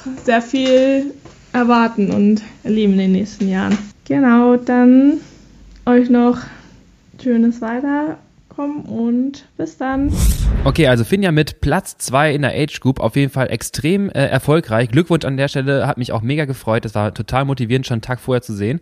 Ähm, Glückwunsch auch an den Coach an der Stelle. Ja, ja danke. Ja, hat das Training gut gezündet. Da konnte auch jemand wahrscheinlich das Training gut durchziehen. Genau das. Ich habe mit ihr das ähnliche, Leute, die es noch nicht kennen, äh, hört euch die Anbauen-Folge mit ähm, Die 30-30er, oder Ja, was? genau, genau, die, die ja. Anbauen-Folge mit Sepp Breuer an. Ich habe sie auch mit IEs verprügelt, äh, etwas. Äh, es ging, aber sie hat auch viel davon halt gemacht, diesen, ich ja. sag mal, kurz intensives Training. Ähm, haben wir auch in der letzten Podcast-Folge besprochen, das hat echt gut funktioniert. Sie meinte, sie hatte bis zum letzten Kilometer das Gefühl, dass sie echt gutes Standgas hatte. Ja. Ähm, taktisch bedingt aus der Gruppe heraus dann halt irgendwie, sag mal, eine 2-1-Situation, dann nur in Anführungsstrichen dann zweite, weil sie erst einen Sieg auch natürlich hätte haben wollen. Ja. Ähm, die anderen nicht so wirklich gefahren sind, aber dazu erstmal richtig, richtig stark. Äh, hat mich mega gefreut. Lass uns einmal bei Svenja reinhören. Hallo. Ja, es war wie erwartet ein super schneller Start berghoch. Ähm, und ich bin, äh, es war erstmal super cool, in der allerersten Startreihe zu stehen, ähm, vor den ganzen Fotografen. Und es war ein mega Gefühl, totale Gänsehaut. Und ja, der Moment hat sich auch auf jeden Fall schon gelohnt. Ähm, genau, und dann ging es richtig schnell den Berg hoch. Da bin ich dann auch gut mit drüber gekommen über den ersten Anstieg. Und dann hat sich aber direkt in der ersten Abfahrt eine kleine Spitzengruppe abgesetzt. Ähm, da waren dann unter anderem Sina Frei und Pauline dabei und eine Argentinierin, die das Arnbound gewonnen hat. Also eine Gravel-Spezialistin. Ähm, genau, und dann äh, war ich erstmal ein bisschen am Hinterherchasen, kam dann aber ähm, just in dem Moment, wo es in den zweiten Anstieg ging, wieder zurück mit Tiffany Cronwell zusammen. Und genau, dann ging es den zweiten Anstieg hoch, wo ich dann aber am Ende des Anstiegs auch wieder reißen lassen musste, weil das Tempo äh, nochmal verschärft wurde, so dass sich dann ähm, eine Spitzengruppe gebildet hat. Ich dann quasi in der zweiten Verfolgergruppe war. Ähm, genau, und dann haben wir es aber ähm, in den ersten 25 Kilometern noch geschafft, auch wieder aufzuschließen und waren dann eigentlich eine super gute Spitzengruppe ähm, mit den ganzen Favoritinnen in, inkludiert. Ähm, ein paar Italienerinnen waren dabei, die mit einigen Stadterinnen auch so das stärkste Team gestellt haben und auf ja ähm, Home Soil dann auch ja da performen wollten. Die Gruppe war dann aber leider doch zu groß beziehungsweise lief die überhaupt nicht. Ist eben gekommen, was passieren musste. Ähm, es kamen von hinten dann noch relativ viele wieder dazu. Dann war es eine große Gruppe, sodass ich dann auch schon wusste, das wird definitiv schwer für mich da irgendwie wegzukommen. Aber ähm, ja, der kann, es kann ja noch einiges passieren. Und so nach der Hälfte des Rennens sind dann eigentlich so die nennenswerten Attacken passiert, dass die Gruppen auch immer kleiner wurden. Ich war dann eigentlich immer vorne dabei, aber musste natürlich super viele Körner investieren. Und ja, auf der Ebene fällt mir das dann auch extrem schwer, da die, die Power zu produzieren. Es hat sich dann eine Spitzengruppe gebildet ähm, wo aber Jade dabei war, also eine andere deutsche Fahrerin. Das war dann eigentlich ein perfekter Moment, die kam zu mir zurück. Und dann habe ich nur vorne gesehen, dass Sina, also Sina Frei wieder attackiert, Pauline dabei ist. Und dann habe ich zu Jade gesagt, Jade fahr. Und genau, dann ist Jade da mitgesprungen. Und dann war ich erstmal super happy, dass sie da quasi mit dabei war. Und ich dann auch erstmal ja die Füße hochnehmen konnte. Ähm, wenn man die beim Graveln hochnehmen kann. Ja, bei uns, die Gruppe hat dann zwischendurch auch nochmal versucht, wieder ranzukommen. Ähm, wir waren dann auf 30 Sekunden an der Ausreißergruppe dran, aber haben es quasi nie geschafft, komplett zuzufahren. Und ich bin dann da auch mehr oder weniger eigentlich nur noch mitgefahren, weil ich wirklich komplett am Ende war. Also ich hatte äh, vorher schon so viel investiert, dass ich da auch sehr äh, leiden musste zwischendurch und ähm, wenn Tempoverschärfungen passiert sind, ich auch wirklich dann sehr kämpfen musste, dran zu bleiben. Ähm, dann kam eben noch dazu, dass es relativ warm war und ich zu wenig Wasser zu mir genommen habe, sodass ich ziemlich dehydriert war. Meine Beine haben dann angefangen zu krampfen ähm, und genau, das war dann alles nicht so ganz optimal. Aber ja, ich konnte dann in der Gruppe bleiben. Die hat sich dann am Ende auch nochmal zerfahren. Aber letztendlich bin ich dann als 14. ins Ziel gefahren und war komplett kaputt. Also es war definitiv eines der härtesten Rennen ähm, für mich. und war aber trotzdem super happy. Äh, blöd war natürlich, dass sich das ganze Rennen dann eigentlich letztendlich eher wie ein Straßenrennen gefahren lassen hat. Also es war schon echt wenig Gravel und das kam mir natürlich nicht ganz so gut zu äh, entgegen und dann natürlich auch viele World Tour Fahrerinnen, die da jetzt plötzlich aufgetaucht sind. Ähm, genau. Und blöd war dann halt, dass am Anfang diese Gruppe nicht lief, weil das wäre eigentlich perfekt gewesen. Genau, und ja, abschließend, ähm, aber ja, ich bin mega happy, dabei gewesen zu sein. Wie gesagt, das Gefühl, da am Start zu stehen und dann auch später ins Ziel zu fahren, war einfach unglaublich. Ähm, mein Kampfgeist habe ich dann ans absolute Limit getrieben da am Berg, ähm, dass ich da dabei bleiben kann. Und ich habe auf jeden Fall ganz, ganz, ganz viel gelernt und viele Erfahrungen gesammelt und Sachen, ähm, ja, die ich auf jeden Fall im nächsten Rennen anders machen, versuche anders zu machen. Und ja, genau aus deutscher Sicht natürlich super stark mit Jada auf dem vierten Platz. Da war ich auch richtig happy, dass die dann da eben da vorne war. Und genau, wenn man sich halt so anschaut, wer da jetzt alles letztendlich mit dabei war und was für Fahrerinnen da vorne mit rumgefahren sind, dann glaube ich auch, dass es ein gutes Ergebnis ist.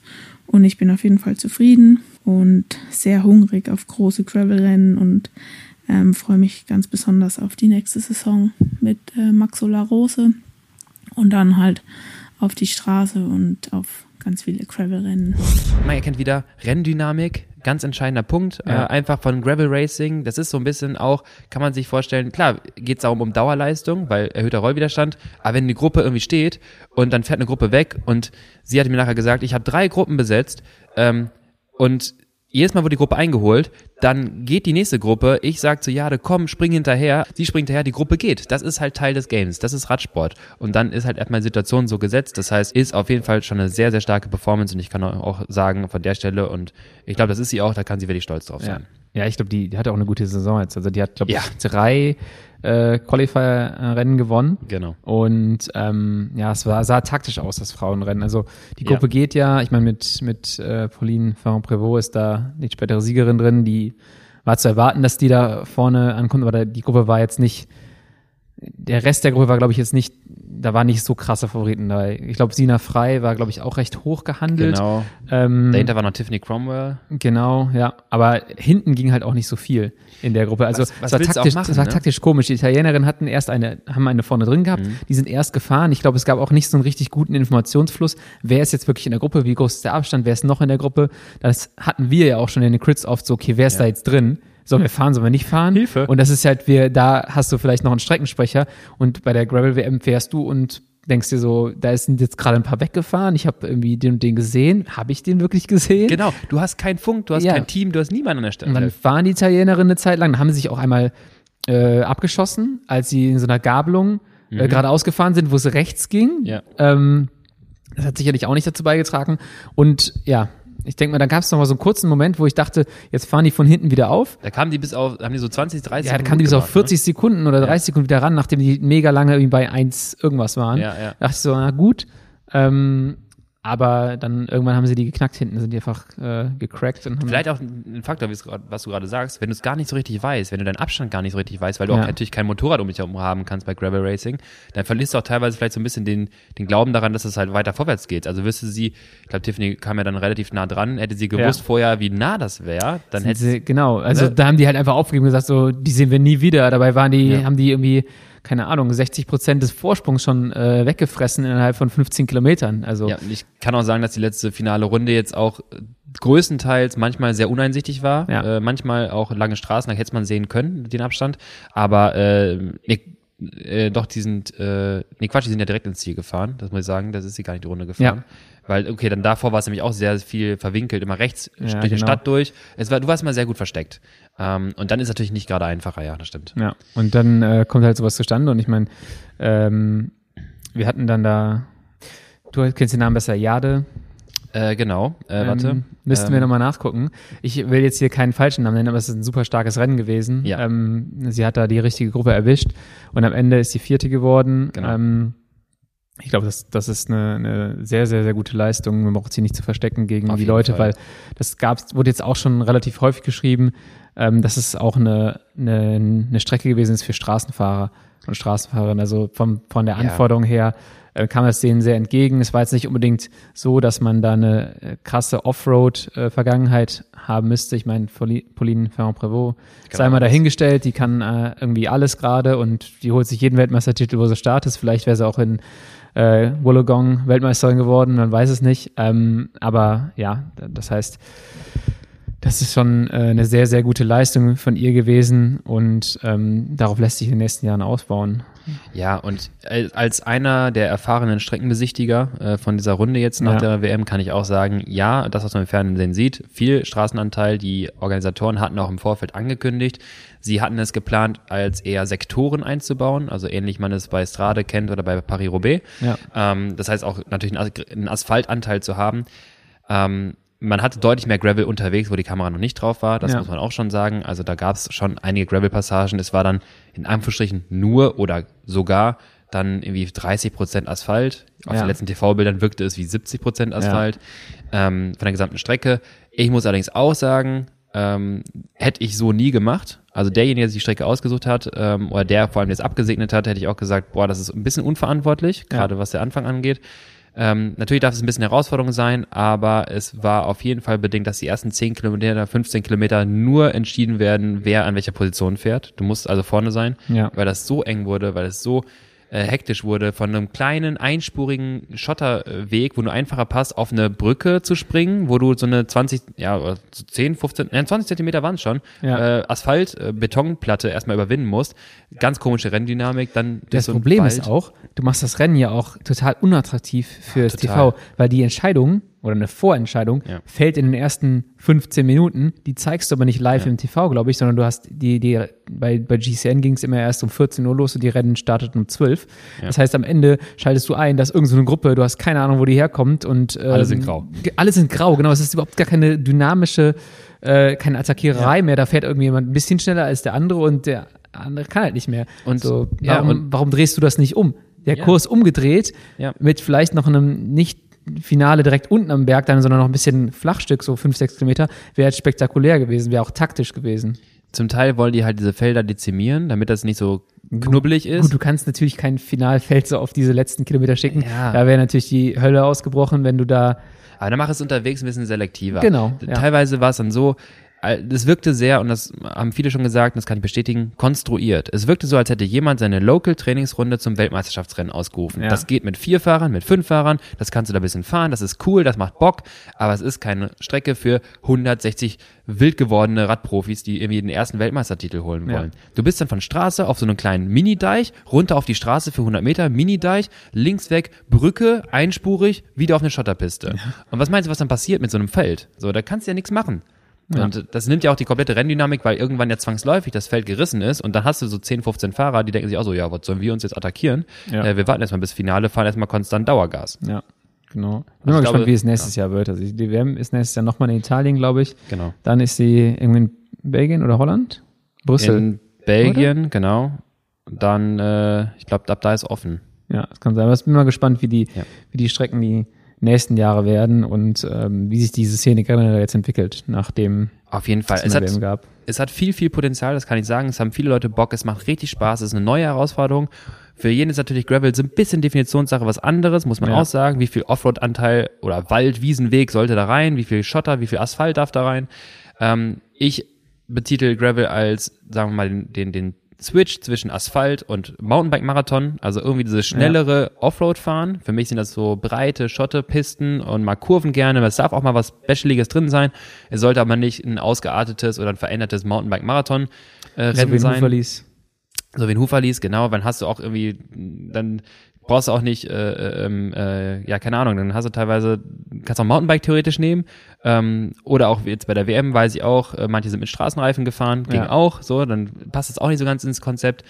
Ähm, natürlich darf da was Besonderes drin sein. Ich hatte ja so ein bisschen gehofft, wir fahren, bevor die Strecke kundgegeben wurde, wir fahren in Toskana und machen hier Strade-Style. Ne? Ja. Die ganzen schönen Wellen nimmst du mit und irgendwann selektiert sich das raus. Ja. Das war so meine Vorstellung. Vielleicht kommt das noch. Genau. Ich glaube, wir haben jetzt eine relativ, haben wir schon eine relativ lange Folge aufgenommen? Du hast gar kein Gefühl dafür. Ich habe ne? hab den Timer hier. Ja. Ja, wir haben jetzt äh, Stunde zehn. Wir könnten jetzt, wir können jetzt Feierabend machen. Wir können jetzt Feierabend oder? machen. Es, es ist Freitag. Ja, Freitagabend. Machen wir doch Feierabend. Äh, ja, wir hoffen, euch hat die Folge gefallen. Gönnt euch jetzt nochmal ihr den, ähm, ja, den Kuchen auf die Ohren, wie wir so schön sagen.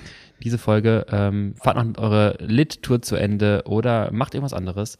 Äh, schaut aber auf jeden Fall nochmal bei YouTube vorbei auf den Science-Kanal, denn dort nächsten Montag wieder die Masterclass, aktuelle Videos. Bitte gerne auschecken. Es geht um Trainingsload. Okay. Das war's. Ja. Schönes, Wo- schönes Wochenende. Viel Spaß beim Hören. Wir hören uns nächste Woche. Tschüss. Ciao.